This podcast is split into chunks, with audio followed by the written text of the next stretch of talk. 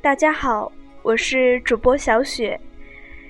前几期已将第六回全部讲完，这一期开始录制第七回。第七回，宋宫花，周瑞探英莲，谭义业，秦钟结宝玉。题曰：十二花容色最新。不知谁是惜花人？相逢若问名何事？家住江南性本情。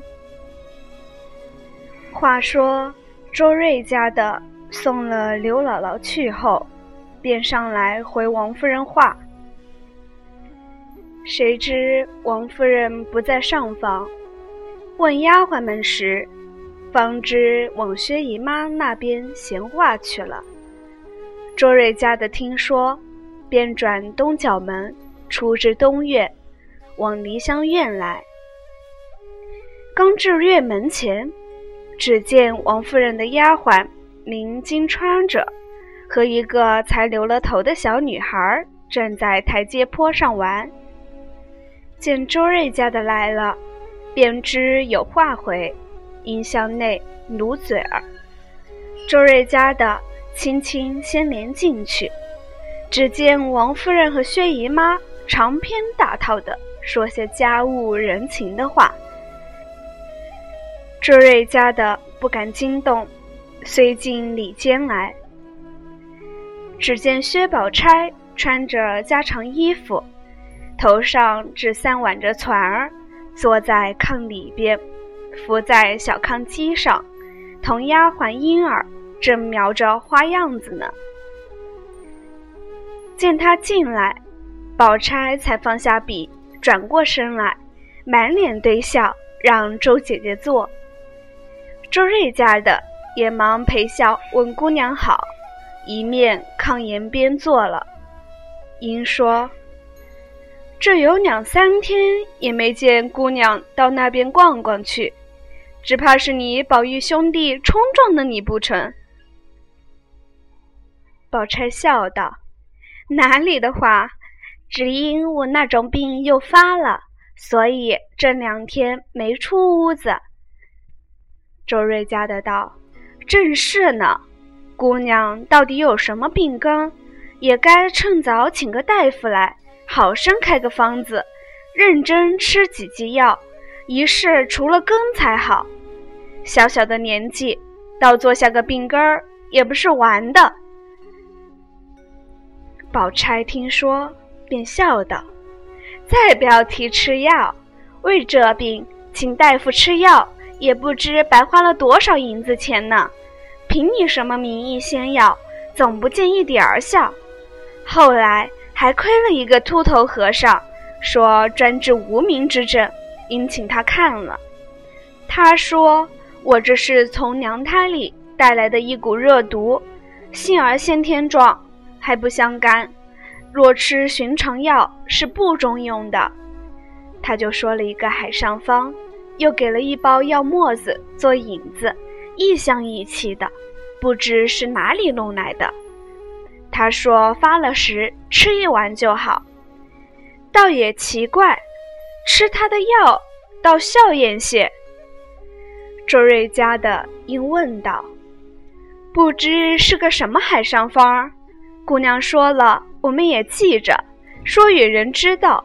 倘遇见这样的病，也是行好的事。宝钗见问，乃笑道：“不用这方还好，若用了这药方的病针，真正把人琐碎死了。东西药料一概都有现易得的，只难得这可巧二字。”要春天开的白牡丹花蕊十二两，夏天开的白荷花蕊十二两，秋天开的白芙蓉花蕊十二两，冬天开的白梅花蕊十二两。将这四样蕊于次年春分这日晒干，或在药沫子一处一起研好，又要雨水这日的雨水十二钱。周瑞家的忙道。哎呦，这样说来，这就得一二年的功夫。倘或这日雨水不下雨，可又怎处呢？宝钗笑道：“所以了，哪里有这样可巧的雨？便没雨，也只好再等罢了。还要白露这日的露水十二钱，霜降这日的霜十二钱，小雪这日的雪十二钱，把这四样水调匀，和了丸药，再加蜂蜜十二钱，白糖十二钱，完了龙眼大的丸子。”盛在旧瓷罐内，埋在花根底下。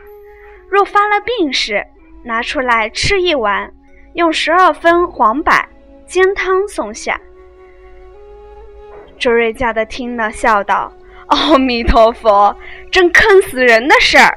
等十年，未必都这样巧呢。”宝钗道：“静好，自他说了去后一二年间。”可巧都得了，好容易配成一料。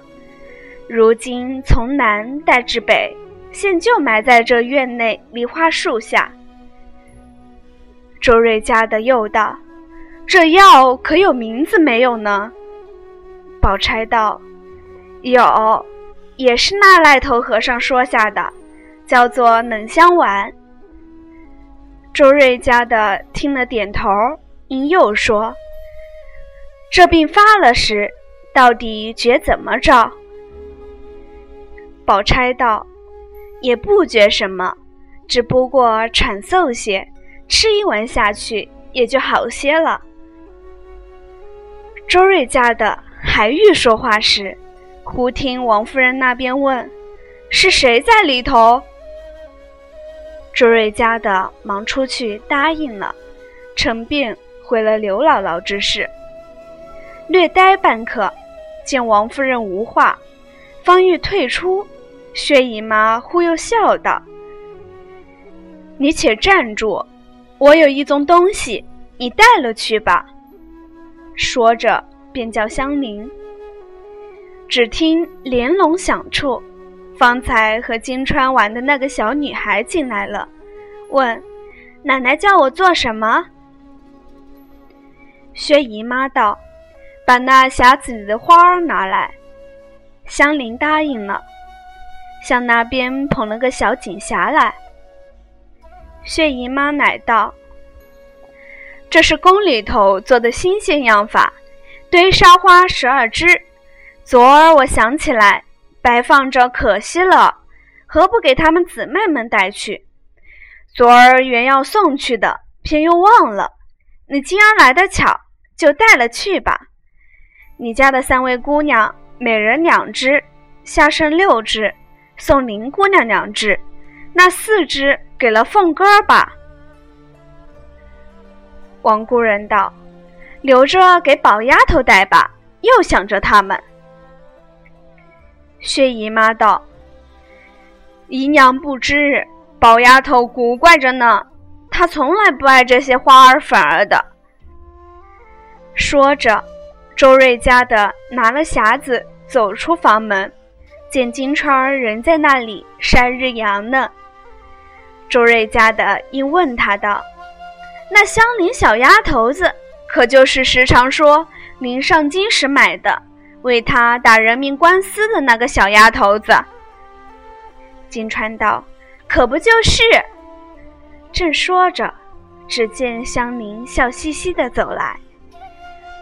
周瑞家的便拉了他的手，细细的看了一回，应向金川笑道：“倒好个模样，竟有些像咱们东府里荣大奶奶的品格。”金川笑道：“我也是这么说的呢。”周瑞家的又问香菱：“你几岁投生到这里？”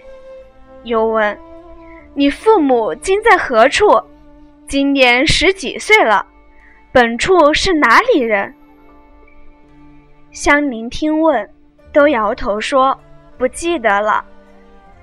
周瑞家的和金钏听了，倒反为他叹息伤感了一回。本期节目到这里就完全结束。感谢各位的聆听。